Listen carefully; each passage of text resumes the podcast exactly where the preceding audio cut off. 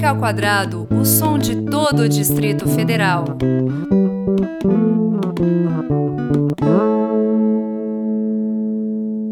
Bem-vindos a essa edição do Música Quadrado, na qual eu tenho a honra de receber a compositora, baixista e cantora, a super talentosa Paula Zimbres. Obrigada, muito obrigada pelo convite. Que isso, eu tô, eu tô muito animado. Vamos começar, inclusive, falando disso. Eu ouvi o seu disco novo. É, que, que é meio novo, né? É, ele é meio novo. Na verdade, eu estou trabalhando ele agora, assim, em termos de shows, os primeiros shows que a gente está fazendo dele esse ano, mas ele já está. Eu comecei a gravar no final de 2016.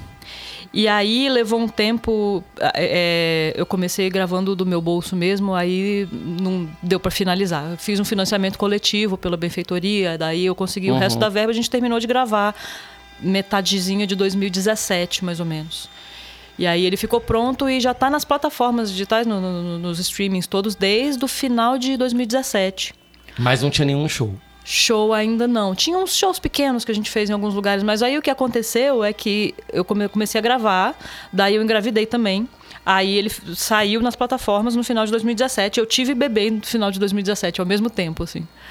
E, e aí, então, de 2018 eu fiquei mais parada, assim, porque eu estava com um bebê muito pequeno e tudo mais. E agora que 2019 que a gente está lançando de verdade, assim, fazendo os shows de lançamento. Tava administrando duas gestações, uma criativa isso, e é. a maternidade, né? é. é. muito doido isso, não é? Não, assim, no, no caso, acho que para um trabalho artístico, você tem que você segurar, decidir segurar um pouquinho. É, mas né? eu acho que ao longo quando eu era mais jovem isso parecia mais estranho, mas agora, sei lá, que a gente vê que a vida vai fluindo e você sabe que você concentra um pouquinho em uma coisa, tudo bem, depois você retoma a outra e, e a vida vai passando pelos eu momentos. queria comentar, porque o Boinho, eu ouvi recentemente, você me mandou um material, inclusive. Na, na, primeira conversa que a gente teve, você me falou do, do, do disco. Uhum. E eu fui ouvir, e é um trabalho, ele é um pouquinho diferente dos teus trabalhos anteriores. É, bom, eu também passei por muitas coisas, né? Tem vários é, caminhos musicais que eu já fiz antes, mas realmente esse daqui é, ele tá diferente. Do Água Forte, por exemplo, meu primeiro disco, ele era mais jazz, jazz mesmo, assim, meio escuro e tudo mais. E esse, o Moinho, tá bem com outra vibe. Ele é uma coisa mais mais good vibe, como você falou. É divertido. Eu achei é, um disco super, super é, animado. Ele é leve, ele é animado, ele é. E é engraçado, porque ele, eu acho que você falou do negócio de maternidade, de, de climas diferentes, coisas diferentes que vão surgindo, e eu acho que tem a ver com isso. Com, não sei, um aterramento, uma coisa assim mais mas da leveza, vida real, uma, uma leveza. leveza. uma leveza que eu acho que tem a ver com o meu primeiro filho, né, na verdade, porque são as músicas que eu fui compondo desde que nasceu o Camilo, que que está com seis anos agora. E essas músicas eu fui trabalhando, foi comecei basicamente naquela época quando ele nasceu. E aí meio que se concretizou, né, se cristalizou nesse disco que ele é mais leve, ele é mais divertido. É, e eu acho que é uma, um outro momento de vida, um outro momento emocional mesmo que eu acho que tem a ver com a maternidade. E, e, e, tem um, e tem uma coisa interessante também, porque depois a gente vai falar isso de como é que você começou a tocar no segundo momento. Uhum. Mas o lance é. Você também vai aprimorando, tecnicamente falando, artisticamente Sim. falando, vai ouvindo outras coisas, É. vai mudando as experiências. Uhum, com certeza. Né? E É. eu acho que ele reflete nesse disco, no Moinho, tem uma. Um, um- refletiu bem isso. Uhum. Essa. eh, essa trajetória que chega num momento mais ensolarado. É, eu acho que é, tem muito a ver com, com isso de, de se sentir mais tranquila com a técnica, mas assim, uma tranquilidade de saber que vai sair, que você vai saber fazer o negócio, que você sabe o que você quer dizer. É uma tranquilidade que eu acho que eu não tinha no primeiro. No primeiro eu ainda estava muito tensa, no sentido, eu vou fazer um disco, meu Deus, como é que vai ser esse negócio? Mas é um disco também. No primeiro é mais jazz. É um Ele é disco mais extremamente jazz. técnico também. É, ele era bem mais É. técnico e eu acho que é um pouco por isso, por ainda ter essa preocupação, não tá assim se sentindo natural fazendo, criando a, a música ainda mais sendo, porque eu trabalhei muitos anos tocando com, né, com todo mundo assim e tudo mais e tocar como instrumentista de acompanhar outras pessoas, isso já é uma coisa muito mais natural, mais tranquila para mim. Naquele primeiro disco eu tava num momento assim de que tá bom, agora eu vou me colocar como compositora, meu Deus, e agora? então era uma coisa meio tensa. E ele tem, então ele não é tão, não é tão espontâneo mesmo. E eu acho que no Moinho eu cheguei numa, num, num ponto de segurança como musicista que eu consegui fazer a coisa ser mais espontânea. Eu acho um disco divertido. Você, uhum. você se divertiu gravando, tocando, escrevendo Diverti. essas músicas? Sim, diverti. Assim, de você mostrar e falar, olha, eu fiz isso aqui. Uhum. E as pessoas ouvirem falar, pô, entender é. qual uhum. era uhum. a intenção. Porque é. é. um trabalho, é um trabalho mais animado. Uhum. Assim, é um trabalho Sim. menos preso a a, a norma. É. O jazz, é, em alguns momentos, é mais rígido. Se é. tem as suas loucuras claro, ali, as é, suas... tem, tem umas aberturas, mas ainda assim... Eu não sei, não, não, não vou nem, sei lá, falar pelo, como, pelo gênero como um todo. Uhum. Mas falar pelo meu processo no, no primeiro disco era muito mais... O que que... Assim, uma coisa no fundo da mente de o que que pode, o que que não pode isso aqui é muito. E aí. É... Aí no final pode tudo, né? No final pode tudo, mas assim, uma, uma coisa do, do, juiz interno mesmo, né? Do julgamento interno. É... Como compositora também, né? você deve se cobrar. Sim. Ou você ouvir e falar assim: será? Será que é, isso funciona? Será, será que, que, isso funciona? É, será que eu vou mostrar isso, vou levar isso para a banda para pedir para eles fazerem? E nesse segundo foi mais tranquilo isso nesse sentido. Inclusive tem uma tem uma uma coisa, tem uma música que eu repeti nos dois discos, porque no primeiro eu senti que eu não tive coragem de expressar pro, pro, pros músicos assim não, não, não tive coragem de levar para o caminho musical para o clima que eu queria que é o Benção Lunar que é uma música que a verdade é que eu tenho um lado hippie que eu queria expressar e eu não tive coragem no primeiro. E esse nesse soltou mais, assim, não, então ele tem as coisas mais técnicas, ele tem jazz, ele tem música, tem várias coisas, mas ele tem o elemento hippie assim que eu acho que é importante. E que é pra legal, minha personalidade. É legal colocar duas músicas, a mesma música em dois trabalhos diferentes e você ouvir e fazer a comparação de, olha, era uhum. a Paula Zimbres de é. uns anos atrás e agora é este material e você ouvir assim, é. cruzar a informação. É engraçado, né? Tem isso. Tem muitos, tem muito compositor que faz isso. O Egberto tem um monte de gravações de palhaço, por exemplo. Cada um ele vai para um lugar um pouco diferente. Aí eu me, me, senti na liberdade de fazer isso. E senti que essa música eu gosto, é um tema que eu gosto, uma melodia que eu gosto, e eu acho que ela não chegou no ponto dela no primeiro disco. Então eu vou fazer de novo. Aí você vai ter que fazer um terceiro disco para colocar essa música de novo e a gente vê o que acontece. Vamos ver, é. Vamos... Bom, então Se vamos aproveitar e ouvir... Você selecionou três músicas uhum. para a gente ouvir nesse primeiro momento, que são é. do Moinho, do seu trabalho mais recente, Sim, né? é. Uhum. Que são Quatro Pontes. Quatro Pontes. Benção Lunar. Que é essa a versão... mesmo. Uhum. A versão do Moinho, a versão é. segunda versão. E Redemoinho. Isso. Essas, e essas músicas são... É, para você, como é que funciona... É, chegar num, num momento de falar assim, vamos selecionar a música. Porque, uhum. por exemplo, eu eu, eu, já bati papo aqui com o pessoal que viria falar assim: olha, eu podia tocar aquela música que não toca em lugar nenhum, porque no rádio o pessoal me pede uma determinada música. Uhum. Sim. Porque quer é. ouvir uma que seria uma música de trabalho, ou que seja. Uhum. E aqui o pessoal tá ficando meio atrevido. De querer pôr as músicas que, que é, que não tá a fim de ouvir num podcast é. que num uhum. programa de rádio convencional não teria. É, é. Essas músicas estão, elas, elas estão nesse ah, momento, nessa, nessa situação? Eu não sei se o disco. Bom, se ele tem muito isso assim de música de trabalho exatamente, mas eu, eu acho que elas são um pouco, sim, as, as músicas que tocaram mais, tanto que é, duas delas já tiveram no festival da Nacional FM e tudo mais, mas de toda forma eu escolhi elas, elas são mais tocadas, é verdade. Agora que você falou, eu pensei nisso.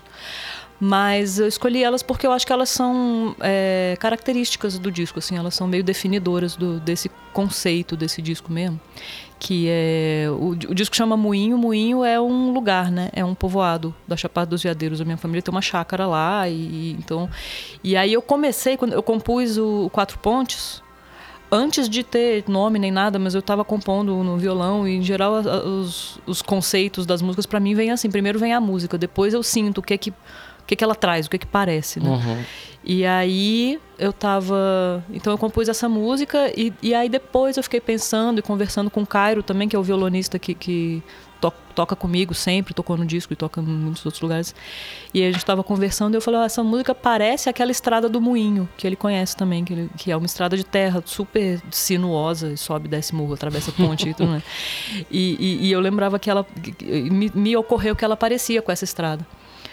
E nessa estrada a gente cruza quatro pontes. Quando as pessoas estão indo para o moinho para encontrar a gente lá na casa, a gente fala assim: ó, você vai, vai, vai, vai, vai. Parece que você não vai chegar nunca, mas aí você vai contando as pontes. Quando passar a quarta, você chegou. E então aí quatro pontes, por isso que virou é, o nome. É praticamente uma trilha sonora de road movie. É, pô. uma trilha sonora de road movie. Você, é você vai ideia. chegando, você vai é, chegando, vai isso. prestando atenção É. no- na paisagem que você É, chega. Isso, é. Pô, que coisa maravilhosa. É então vamos isso. ouvir isso. Isso, e aí Paulazinho. a música trouxe isso. Mas aí só pra concluir, porque Conclui, por aí favor. eu peguei, então essa música, eu, eu fiz essa referência e aí da- a partir daí é que eu tive a ideia de fazer o disco com a referência daquele lugar mesmo. Então todas as outras músicas eu fui fazendo em seguida, quer dizer, algumas eu peguei que, eu já, que já existiam, mas que eu achei que tinha esse clima. Mas as outras músicas eu fui criando a partir desse mote dessa música. Então foi ela que deu o germe, assim, a ideia do disco todo. Que maravilha. Ah, isso é muito legal, né? É Essa, uma coisa que encadeia a outra, quando Uhum. É. você consegue pegar um, e falar assim, isso aqui faz sentido, eu vou emendar com isso aqui, vai continuar fazendo sentido. É, bem isso, é. É, É por. Uhum. isso que o disco é tão bacana, tem essa, tem essa cadência. Bom, é. então a gente tem que aproveitar e ouvir aqui com a Paula Zimbres. Quatro Pontes, Benção Lunar e Redemoinho Isso no aí. Música ao Quadrado. Beleza. Música ao quadrado.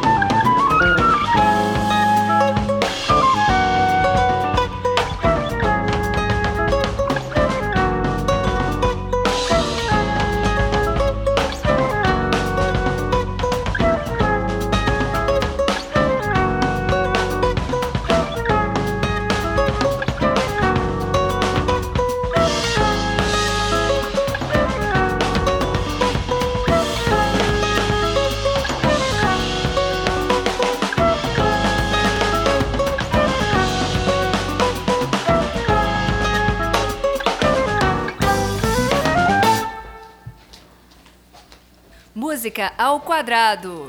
Estamos de volta com a Super Paula Zimbres. Eu queria aproveitar esse momento para saber um pouquinho da sua trajetória. Eu acho que é legal saber assim, poxa, contrabaixo. Por que contrabaixo? É, isso é uma pergunta sempre sempre faz. Eu não sei exatamente responder. Eu tenho umas ideias só. Eu comecei Bom, o meu começo mesmo na música, ao longo da infância eu sempre tenha me interessado muito, tudo mais pequena. É, a minha avó, quando eu tinha 10 anos, ela tinha 70, ela resolveu que ela queria estudar piano de novo. E aí ela queria companhia, e aí ela começou a me levar para aula de piano dela, para fazer aula de piano junto com ela. E eu acho que ela sacou que eu tinha um, um interesse mesmo, um gosto assim. Eu acho, eu fico lembrando às vezes, eu acho que ela percebeu que eu tinha esse jeito porque um dia eu fui reclamar para ela que as minhas primas quando iam cantar as músicas, elas não davam as pausas. E aí ela achou muito engraçado, eu lembro dela ficar rindo, assim.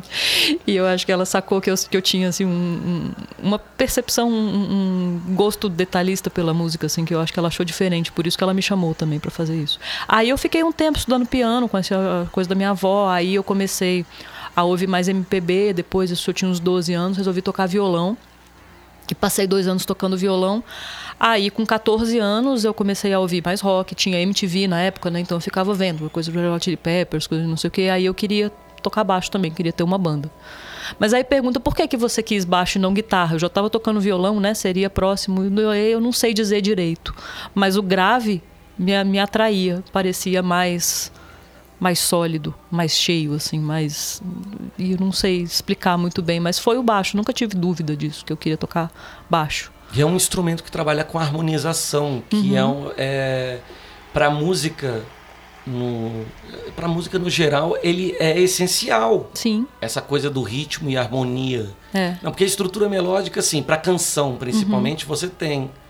Né? É a primeira coisa que todo mundo nota. Claro, Mas é. para você ter uma melodia, para ter alguma coesão melódica, você é. precisa desses, desses outros elementos. Sim. Né? é. Harmonização e ritmo. Uhum.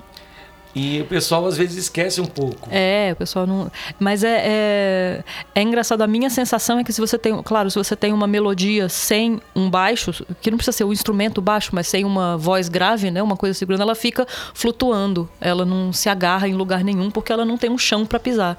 A gente fala mesmo, tem que fazer o chão, né? É um termo mais ou menos técnico que as pessoas usam. Mas é a minha sensação que eu tenho mesmo, que o baixo ele dá um chão e que as coisas ficam perdidas e voando se não tiver aquele só aquela solidez do, do baixo ali.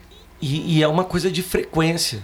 É. Eu, eu tive a chance de tentar estudar essas coisas. Eu ainda estou estudando. Uhum. Uma hora eu pego o jeito. Mas a, determinadas frequências graves, elas são. é, você, você falou de coisa de ser sólido, mas Uhum. é o seguinte, é que elas. é, você precisa de muita energia para fazer um som grave funcionar. Uhum. E esse excesso de energia faz o instrumento ter uma presença sonora é, com um outro impacto. É. Sons agudos não têm tanto impacto quanto sons graves É. por conta. Você tem que fazer muita força para um som grave se manifestar.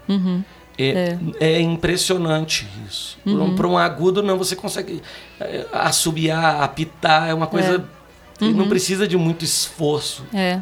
Sons graves precisam de muita energia. Pois é, e precisa para emissão mesmo, né? E a gente tá muito nessa fase que todo mundo ouve som agora na caixinha do celular, que não tem grave nenhum. E aí isso é uma coisa que se perde, né? Você fica ouvindo a música tipo com as faixas da, com, a, com a frequência daqui para cima. Você não e, e isso é uma coisa que, que eu acho que prejudica, né, a nossa Isso, percepção. isso para trabalhar é, é- é uma coisa que tem que ser pensada. Mas ao vivo, essa manifestação ela se apresenta de outra forma. Que, inclusive é uma coisa que eu às vezes sinto falta.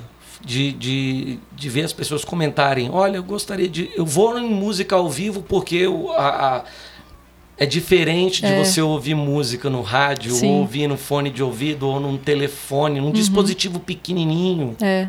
Você ter aquela. sentir no corpo, né? A, a- a vibração do, do- de um show ao vivo. É tudo diferente, é muito diferente. Né? Você vê uma pessoa, mesmo que você veja um vídeo de uma pessoa tocando, não é igual você vê uma pessoa tocando. Tem uma presença toda. Realmente outra, é uma cada coisa. apresentação é diferente. Cada né? apresentação vai ter um, um- um clima diferente. Você sente isso quando você tá. Você tem. É, do teu primeiro trabalho, que era uma música que está mais é, fincada no jazz, Uhum. que é uma música que exige muita precisão. É. Você sentia ao tocar ao vivo, assim, Uhum. que a música ia para determinados rumos, dependendo, sei lá, de estado de espírito, Sim. humor, quantidade Uhum. de plateia, temperatura. Com certeza. E hoje ainda, eu acho que até mais nesse disco eu sinto. Por, justamente por eu estar hoje mais, mais segura, mais confiante, assim. Então eu vou fazer um show desse disco, os que eu tenho feito, assim, recentemente, né? que A gente tocou no Clube do Choro no mês passado, por exemplo. Eu, eu, eu tô sentindo mais isso. Que, que tem um dia que tal música funciona super bem, tem um dia que ela funciona menos, funciona mais uma outra que não, não tinha funcionado tanto da outra. Enfim, tem, tem tudo, tudo isso. O clima, eu tá me sentindo bem, a, a, a interação com os músicos, então a energia que cada um traz, tudo isso muda. Então cada dia é um dia. E, é e tem uma coisa que eu acho espetacular na, na música ao vivo, principalmente na música ao vivo instrumental, que é o vocabulário. O vocabulário da música instrumental, apesar de não ter letra, e- e- e trabalha muito com tema. Sim. É. né? Tem uma coisa é, misteriosa nisso. Como é que eu vou transmitir uma sensação ou, sei lá, uma emoção sem, Sem letra, né? sem, Sem, a cantar, palavra. é. sem... é. Não, porque tem música cantada que não tem letra. É, eu, eu tenho várias dessas, inclusive, né? Porque eu uso muito vocal, vocalize em, várias dessas músicas. Algumas do primeiro disco e mais, no segundo. Que eu achei Mas, barato é. também. Tem uma coisa legal disso, de é. ter a, a melodia de voz, mas que não precisa necessariamente ter uma letra. Mas quando você pensa assim, isso acaba sendo. A voz passa a ser um instrumento também, como outros, né? Tem uma. Quando você tem a letra, você automaticamente você descola como se fosse a música, a, a, a, voz do resto dos, dos instrumentos. Você fica com uma gestalt assim que, que é frente e fundo, né? A, a, a voz está na frente, os instrumentos são um fundo. Como se fosse um quadro, seria uma figura e, e um fundo todo. Um acompanhamento, né? Da isso, letra. É. E quando você está no instrumental, você tem momentos em que um instrumento é, é frente e, e os outros são acompanhamento, mas no geral é tudo muito mais fundido, é mais misturado. Então é como se fosse uma imagem. é, pensando num quadro, seria uma coisa talvez mais abstrata e de toda forma uma, uma, uma coisa de texturas que se entrelaçam.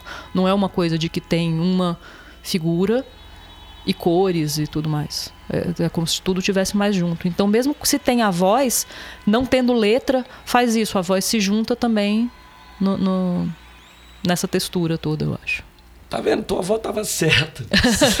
Tem a manha das pausas. Você explica bem. Quer dizer, é super musical.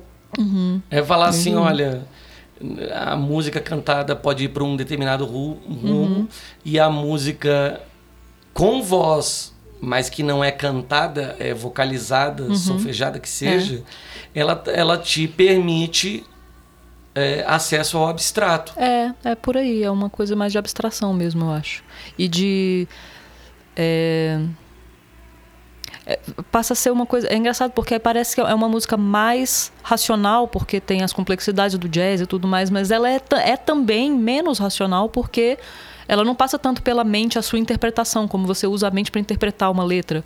Ela é uma coisa mais somática mesmo, assim, não sei, mais mais direta emocionalmente, talvez. Sei lá. E, a nossa percepção também ela, ela fica mais. É, como é que se eu diria que fica um pouquinho mais solta, porque uhum. você não é obrigado a entender a é, letra. Isso, é. Uhum. Eu não sei, eu posso estar viajando é, também. Não, mas eu acho que é isso. A, a letra conduz para um lugar como se fosse um lugar certo. Não é exatamente, mas as pessoas. A gente tende a procurar, tipo, qual é a interpretação certa dessa letra, o que, que ela quer dizer, como se tivesse né, uma resposta. E a música instrumental não tem isso, não tem um, um jeito certo. A sua sensação é a sua sensação. E, e, então ela é mais aberta nesse sentido, sim. Eu acho que é isso mesmo. Você acha que o seu trabalho nesse, nessa, nessa seara de pegar do primeiro disco pro, pro Moinho e pro trabalho que você fez com outros artistas, uhum. você sente que essas experiências, essa sensação sonora não verbal, ela mudou, assim, no sentido de você prestar atenção em determinadas coisas que são mais emocionais do que prestar atenção na letra, por exemplo. Uhum. Falar, não, eu entendi a mensagem, mas eu queria ouvir tal. Uhum. Eu queria ir para lá. É, não sei, eu acho que sempre. Sempre foi uma busca, né, de, de ver as camadas todas de sentido. Tem as camadas que são puramente sonoras e as camadas de, de sentido. Agora eu tô falando essa coisa toda da letra, parece que eu não gosto de letra. Eu adoro letra e, inclusive, eu tô numa de, de, de cantar várias coisas com letra que eu não fazia antes, né? No, no Moinho tem uma música com letra. Foi a primeira letra que eu fiz. E eu tenho cantado umas canções nesses shows. No Clube do Choro eu cantei umas canções do Visnik, canção do, do Gil. Eu tô numa de fazer isso. Então eu não sei, eu gosto das, dos dois sentidos. As duas. As, duas é, é então, as camadas puramente sonoras e as camadas verbais também. Eu também eu sempre, eu sempre ali no fui meio caminho, né? É, eu sempre fui, tive a atenção dividida. Tem muito instrumentista, uh, colegas meus e tal, que falam assim, eu não, não consigo prestar atenção em letra, não, não decoro, não sei, não sei as letras. E eu sempre soube as letras de todas as músicas assim que eu tocava e tudo mais. Então eu tenho uma relação com essa poesia também. Eu só gosto de chamar atenção também para essa camada sonora, essa camada mais abstrata mesmo, que pode ficar um pouco perdida às vezes. Mas então isso também é legal, porque você aproveita o instrumento voz para fazer outras outras coisas. É, uhum. Assim, não é só cantar a letra, mas falar é. assim, agora eu tô com vontade de cantar. Uhum, é. Essa melodia funciona com a voz e eu gosto de fazer, vou fazer. Tem, tem algumas pessoas que fazem isso. Tem, tem a, a a Mônica Salmazo, que eu, que eu sou fã total, ela tem um trabalho de canção, claro, o trabalho dela principalmente é de canção, mas ela faz muito esse tipo de voz em, em outros grupos, no Vento em Madeira. Tem várias participações, várias músicas com participação dela, em que é um instrumento, você pensa que é um sopro. E ela faz umas coisas super complicadas e tudo mais, mas a voz como instrumento. Então é, é, é, é legal, é uma possibilidade legal mesmo. Bom, vamos aproveitar e agora não vai ter voz, né? Porque são as músicas do primeiro disco. É, na verdade o Gato Negro tem, mas é nesse sentido, é a voz sem letra. É a voz sem letra. É, então vamos ouvir não. então essas três músicas. Você podia apresentar. Sim, a primeira é o Gato Negro, que é justamente essa que tem, ela tem um, um, uma repetição do baixo e tudo mais que é interessante e tem essa voz sem letra, esse vocalize, né? A seguinte é o Açafrão, né, que Isso. eu falei? O Açafrão que é uma baladinha Baladinha não, baladinha é uma palavra, jeito ruim, né? Mas é uma música lenta, assim. é uma música lenta e, e, cheia de climas e tal, que eu acho bonita também. E a última é uma curiosidade que tem, que é a música que dá nome, do, do no, dá nome ao disco, é o Água Forte, que é uma música que eu gravei no piano, gravei no piano solo ela porque eu tinha composto ela para piano solo, até num jeito meio de música erudita mesmo, assim, e eu queria colocar. Esse disco foi produzido pelo André Memari, né? Foi uma grande honra que eu tive na minha vida. E a minha ideia era chegar lá e falar: oh, você não quer tocar essa música para mim, não? Aí eu mostrei para ele a música tocando, ele falou: uai, você tá tocando, tá na sua mão, por que, que você não grava? Tá bom. Aí eu gravei, gravei essa música de piano solo. Então foi uma coisa diferente que eu fiz aí. Poxa, que legal. Então vamos ouvir Paula Zimbres, Água Forte, Açafrão, Gato Negro no Música Isso. Quadrado. Música ao Quadrado.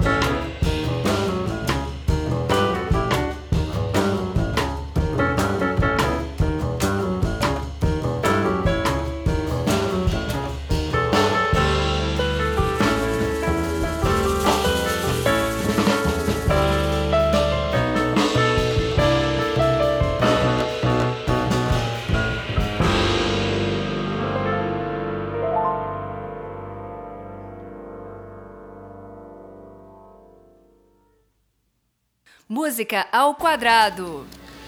Estamos de volta com a minha querida Paula Zimbres, que tirou um tempinho para vir aqui bater um papo com a gente. Você demorou um pouquinho, né? Demorou um pouquinho, tava corrido para achar um tempinho, mas agora rolou. Agora é, vai, mas você tá foi agendar show, você tá voltando, com, retomando, tô, né? É, tô retomando uma, uma, produção, assim mesmo, até começando de um jeito que eu não, nunca tinha feito, não sabia fazer, assim, de, de divulgar melhor mesmo e de, de, de colocar pro mundo de verdade, assim, não só de fazer as coisas e guardar para mim.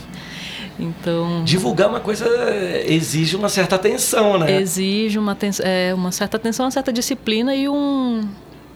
É, parar de ficar preso na própria cabeça, né? então se abrir mesmo, se comunicar melhor e tudo mais. Você tem que falar do seu trabalho. Quer dizer, você uhum. passou aquele tempo todo compondo, escrevendo, é, arranjando é. e gravando, e alguém pergunta para você, me explica. Uhum. Pô, mas eu gravei. É. Uai, tá lá. Pesquisa no, no Google, tá Mas lá. Eu gravei, eu preciso explicar ainda, é, preciso é, divulgar. É. é. É, um. É, é uma outra energia, né? Você é, uhum. falar disso. Você. É. Mas eu tô achando, tô achando bom também, assim, estar tá nesse movimento, porque às vezes a gente mesmo descobre coisas sobre esse trabalho que não que a gente não tinha percebido nisso de falar e de, de, de escrever mesmo e de até essa coisa de redes sociais de estar tá postando. Eu tinha muita coisa assim ah eu não, não tenho material para ficar postando. Aí quando eu fui fazer esse esforço de ver eu vi que eu tenho material dá para postar muita coisa e tudo mais. Tem muito vídeo tem muita e, e tem os seus então... stories tocando baixo e cantando. É, pô. eu tenho feito essas brincadeiras. Eu é, vi, então, aquilo ali eu acho mal barato. Pois é, tô, tem, tem essa série aí.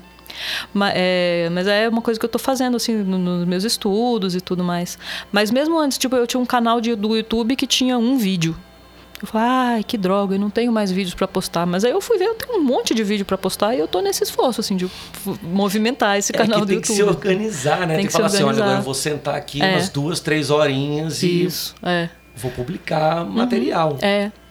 E e precisa mesmo, né? Porque aí você fica, poxa, ah, eu queria que as pessoas soubessem que eu fiz essa música e eu gosto dela. E não tem como as pessoas ficarem sabendo se você não fizer esse trabalho, assim. É parte do trabalho, de você quer comunicar com música, você tem é, esse trabalho é uma parte dele, né? Sim, a divulgação. A divulgação ao... é parte da comunicação, né? Assim, de, de trans, transmitir o que você quer, porque você quer fazer música para transmitir coisas, né? Para se comunicar.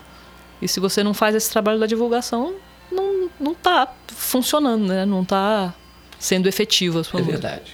Eu queria aproveitar, a gente vai ouvir músicas ainda do seu trabalho solo, mas eu queria lembrar que você é uma artista bastante requisitada. Você gravou com um bando de gente. É, eu fiz por muito tempo, mais tempo do que como compositor, eu fui instrumentista, né? Mesmo de, de bandas e de, de um monte de gente, assim. Então sempre fui meio freelancer. E é uma coisa legal, eu fiz várias você coisas. Você tocou mesmo. no Preto Tu com, Sim, a, com a Ellen Oléria. Com a Ellen Oléria. Você tocou numa das primeiras encarnações do Judas, quando Foi. ainda tinha Rabeca, percussão. É isso, uhum. Que era um trabalho até mais. É... Era mais regional. Era mais regional. O, o Adalberto chama de hard roça, né? Isso. Era mais roça, era um pouquinho menos hard do que é hoje. Exato, Mas... é hard. e, e você. Com quem mais você gravou? Você lembra assim de, de, trabalhos que você fala assim, poxa, que você era requisitada para fazer isso? Uhum. É, só ainda, ainda faço umas coisas. Tem um trabalho que eu, que eu tô gravando o segundo disco com o Sérgio Boré. Não uhum. sei se você conhece, que é um percussionista. É, é, ele toca aquele steel drum. Que Isso é, que é muito aquela, doido. É muito doido e é muito lindo o trabalho dele. E eu tô tocando com ele já faz um tempo. Ele mora na Bahia, né? Então volta e meia ele vem aqui. Quando ele vem, a gente faz uns, uns trabalhos e tudo mais. E a gente tá, mas a gente tá lançando o segundo disco que a gente tá fazendo nesse esquema. A gente fez o Música para Pintar Paisagens no Imaginário, que foi em 2013, 14. Já tem um tempinho. É, já tem um tempinho. Esse foi o primeiro. Aí agora, esse mês que vem, a gente gravou no ano passado, tá lançando o mês que vem um novo que chama Yori Shire. Como é que você faz o paralelo de você ter o seu trabalho próprio e você contribuir com esses outros trabalhos? Porque são experiências diferentes. São, é. Você hum. se diverte pegando, por exemplo, Steel Drum é, é, um, é um equipamento que ele, ele parece estranho, mas ele é super sofisticado. É, é. É um, né, para um, tirar som. Sim, é. Como é, é que é essa experiência lindo. de chegar lá, ouvir aquele, aquela sonoridade toda e você colocar o teu som em cima daquilo. É, é uma. é, Aí é um trabalho de você ouvir mesmo primeiro e, e sentir o que, que, que que a música pede, né? Na verdade, o trabalho de compor é um pouco isso também, assim, mas no, no, no- caso, quando você está acompanhando outra pessoa, importa mais a, a- a ideia, porque a fagulha vem de outra pessoa, né? Você tem uma certa humildade mais de entender o que que funciona, mas não sei, é, é, é, é- é muito de momento é, e, e- e do entrosamento com as pessoas. Então, com o menos, a gente já está tocando junto faz um tempo. Ele mora na Bahia, teve um ano que a gente fo- que eu fui passar o verão lá, então a gente fez um monte de shows e aí eu fui pegando o jeito dele, que é muito peculiar mesmo, o jeito que ele toca, então como ele chama para a próxima parte da música, não tem uns tamanhos certos da música, é tudo com umas deixas dele, assim, e aí você vai pegando o jeito dele, então Você você, tem que ficar a ler É, a outra pessoa. tem que aprender né? a ler a outra pessoa, é isso mesmo. Então tem a ver com, a- com, com essas relações e, e, e tá, tá ligado e tá aberto para os jeitos das outras pessoas e pro jeito que a música puxa mesmo. E você também dá aula. Sim, Isso deve ser muito fera. é, da aula é legal, eu gosto, é uma coisa que eu gosto. Você- Também tem isso, porque no caso, quando você compõe, você está se comunicando de uma certa forma. Quando Uhum. você interpreta a música de outro artista, você está colocando, está comunicando também um pouquinho ali. Uhum. Sim, é, né? com certeza. Mas dar aula É, é um meio de comunicação Uhum. que exige muito. Exige muito, você tem. É, é, é, tem a ver com isso que eu falei, de você falar do seu trabalho, você descobre coisas sobre o trabalho que você não sabia antes. Então, com muito tempo dando aula, você tem que explicar como é que você faz tal coisa. Aí você tem que parar para pensar como é que você faz tal coisa, Fiz que às vezes. É, pois é. É, Então, como é que você faz para fazer tal ritmo? Então, não sei, deixa eu tocar aqui e ver. Aí você tem que pensar no que você está fazendo. E isso te dá muito mais consciência, né, do que você está Você aprende duas vezes. Aprende duas contas, vezes, né? pois é. E, e, e muitas vezes o meu- o aluno traz coisas, porque ele já vem também com uma bagagem, e ele traz coisas que, que são interessantes, que, que, que, que, que acrescentam para você também. E, e tem um trabalho de você. que- parecido com o de tocar com outra pessoa, né? de você ler a pessoa, de você ler o aluno, tipo, para onde ele quer ir, o que que. Como ele se sente com isso. Porque eu, o- o- a- é, eu, eu tô dando aula em dois lugares, na escola de música, né, que já é uma coisa mais técnica, mais fechada, mas eu dou aula na, numa escola que chamei Epifonia, que foi o boy, o Ricardo Nakamura, que criou essa escola, sabe? O pianista, o Sim, boy. sim. E ele tá muito com uma filosofia, assim, de que é, a função do professor é fazer a pessoa gostar de música. Porque se você gosta de música, você vai ficar muitos anos fazendo música. E se você vai ficar muitos anos fazendo música, você vai tocar bem. Não, não, não tem é, segredo, não tem volta, chave né? mágica. Pois é, não tem assim. é, é, aquilo que você estava falando, né? Eu não tenho jeito para tocar. Não é jeito, é tipo, você ter vontade suficiente para se manter por muito tempo fazendo aquilo. Se você fizer isso, você vai tocar. Não- não- ninguém tem né, um problema no cérebro que não consiga. É uma questão de, de, de tempo mesmo. De música exige dedicação. é, pois é.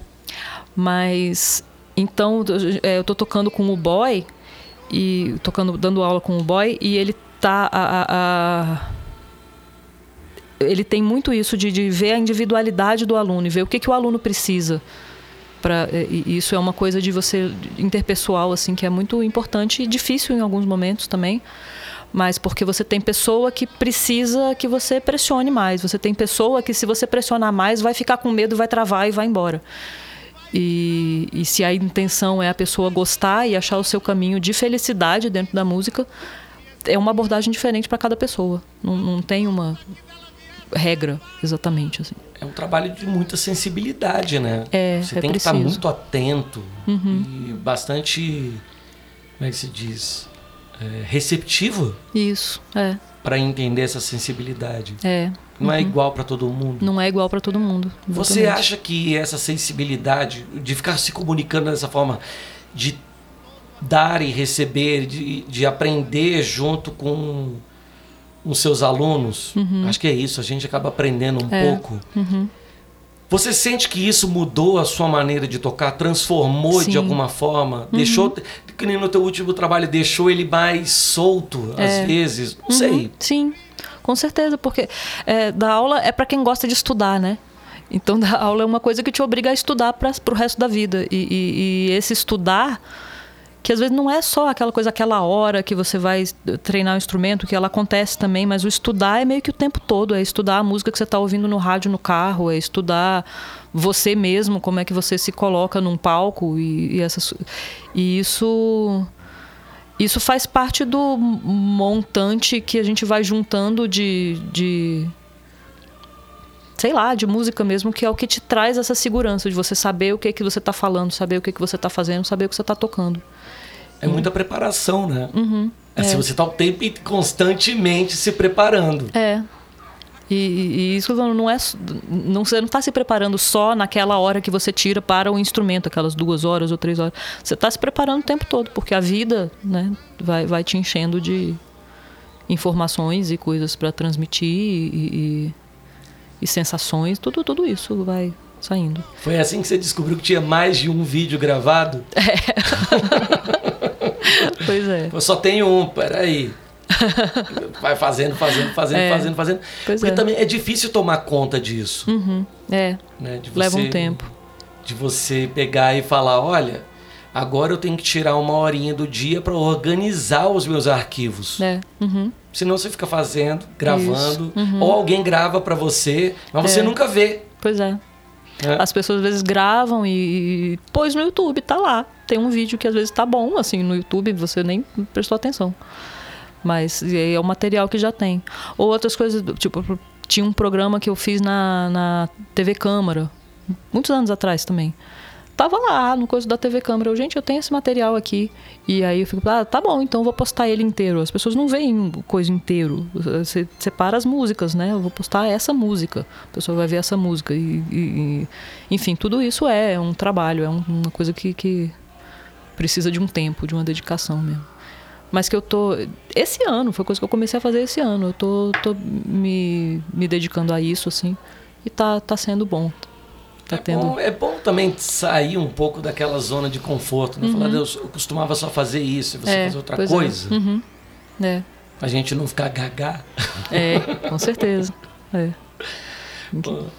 É, mas é, é, isso, eu acho legal você dar esse, esse testemunho do, do lado, não é só o lado técnico, mas o lado humano da música. Sim. É. Que é, tem a ver com estudo, tem a ver com prestar atenção, uhum. tem a ver com mensagem. Isso, é. Né, Tudo a comunicação. Uhum.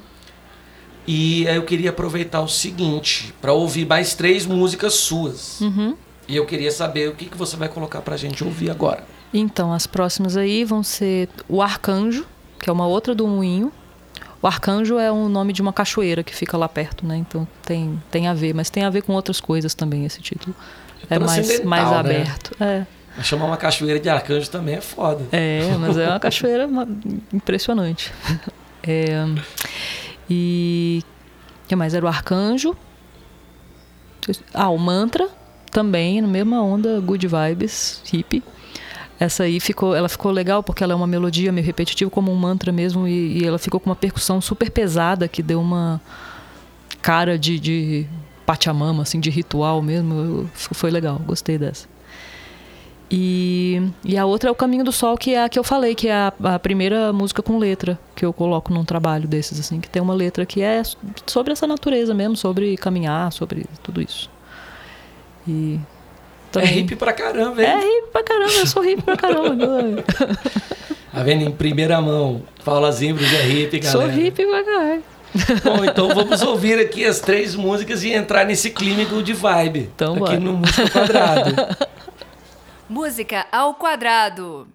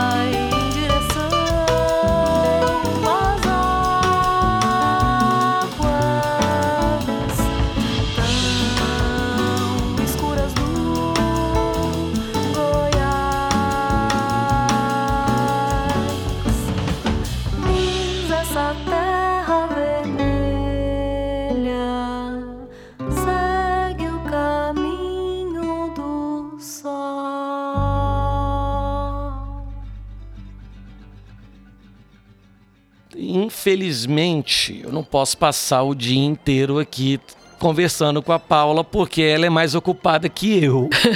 eu não sei. É muito. Pô, você faz coisa pra caramba. É, eu tô, tô.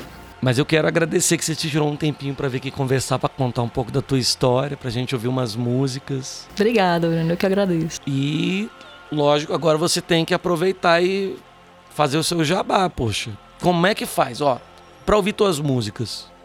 Ah, bom, as músicas estão nas plataformas, nas principais, né? Eu ia falar todas, mas na verdade tem, um, tem muitas né, que a gente nem usa. Mas tá, Spotify, Deezer, no YouTube, no é, Apple Music, Google Play e Bandcamp. Então todas essas aí tem os discos e tem o site www.paulazimbres.com que tá lá também disponível para ouvir. E, e aí tem coisas ao vivo no YouTube também, é, no, e aí tem a página no Facebook, página no Instagram. Acompanhe os stories dela, que é muito bom. É divertidaço. Aqueles que você faz baixo e voz, muito bom. Ah, vou fazer mais então. Aproveitar o ensejo, né? Não? É, um, e outra, para aula. Uhum. Você podia divulgar também. É, é manda contato aí, é, é, no, mandar o WhatsApp para vocês, então, 98115 9765. Aí a gente combina aí. Tá vendo? Tá, agora ficou fácil. Tá bom? Paula, muito obrigado por oh, você ter Eu vindo. que agradeço. Tô muito contente que você veio, poxa. Que bom, foi ótimo. É. Dar umas risadas. Pois é. Ouvir umas musiquinhas. É. Trocar uma ideia. Poxa, e você tem que vir aqui um dia para gravar. Tá, bora. A gente podia marcar um dia. Uhum, vamos. Né? Uhum. Então, assim a gente se despede dessa edição, desse bate-papo agradabilíssimo com a super Paula Zimbres. Esse programa tem apresentação e roteiro de Breno Brits, produção e trabalhos técnicos de Bruno Prieto. O, o programa tem é, apoio do FAC, Fundo de Apoio à Cultura do Distrito Federal. Muito obrigado pela presença, companhia e paciência de todo mundo. Né? E até a próxima.